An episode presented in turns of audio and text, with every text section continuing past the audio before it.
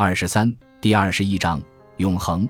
亚里士多德认为，时间可能是无穷的，因为时间是由一系列前后相连，但实际上由不同时共存的时间点构成的。一个时间点结束了，下一个时间点紧接着出现，因为这个过程可以永久的持续不断，所以可能会有无穷数量的时间点或者时刻存在。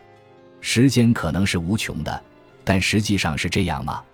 如果是这样，那么现存的这个世界就没有尽头，即使它有了开始，没有终结点，它也可以持续，因为时间是没有尽头的，总会有下一个时间出现。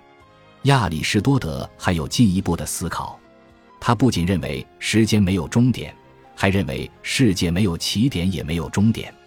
如果世界既没有起点也没有终点，那么时间在两个方向都是无穷的，没有任何一个时间点不是接续着前一个时间点的，没有任何一个时间点后面没有另一个时间点接应的。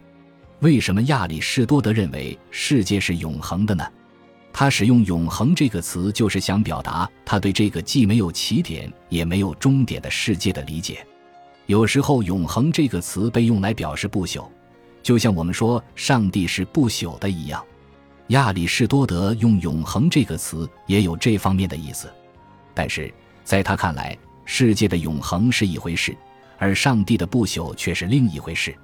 要理解不朽的永恒和无始无终的时间的永恒之间的区别。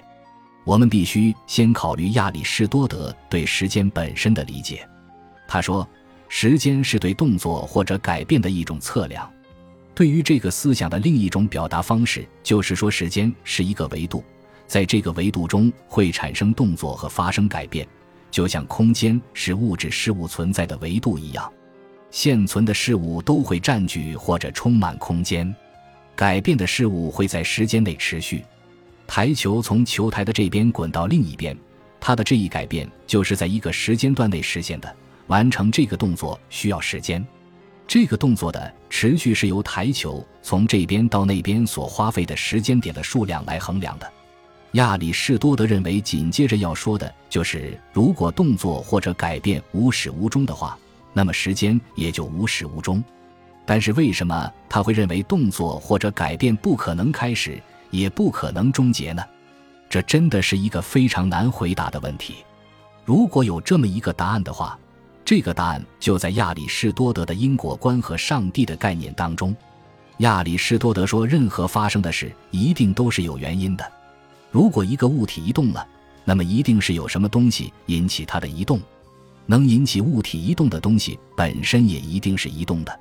比如台球自己不动，是球杆撞击它，它才移动的。球杆自己也得移动，但是一定有别的东西让球杆移动。如此继续下去，这就意味着否定了亚里士多德关于一系列原动力中的第一个原动力的观点。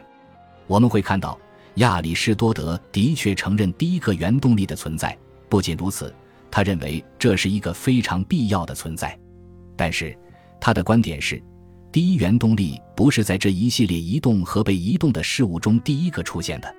第一原动力不是动作的第一作用因，它不是让物体开始动的原动力。第二十三章是关于上帝的，到时候我们会再回来谈亚里士多德关于第一原动力的概念。现在我只需要指出，亚里士多德所说的上帝没有创造世界，它不同于圣经中的上帝。亚里士多德本可以否定圣经开篇中说的上帝创造天地之初。他本可以对此加以否定，因为没有任何理由可以让他认为世界是有开始的。如果没有理由认为这个在转动的世界是有开始的，同样没有理由认为这个转动的世界是有尽头的。组成这个世界的各种事物来来去去，在某一时刻，这些共存的事物的数量不可能是无穷的。但是，在一个无限的时间内，或者在一个无始无终的时间内，有可能会有无限数量的事物来来去去。正如我们所看到的，事物的来来去去也是一种变化，就像位移，从一个地方运动到另一个地方，它从未开始，也从未结束。当谈论到运动的永恒，亚里士多德想的最多的那种运动，不是地球上物体的运动，也不是其他陆地上的变化，他抬头仰望天空，观察太阳、月亮、行星和其他恒星的运动。他认为这些运动最清晰地阐释了运动的永恒，同时也是世界的永恒。在第二十三章中，我们会看到亚里士多德用上帝的永恒来解释世界的永恒。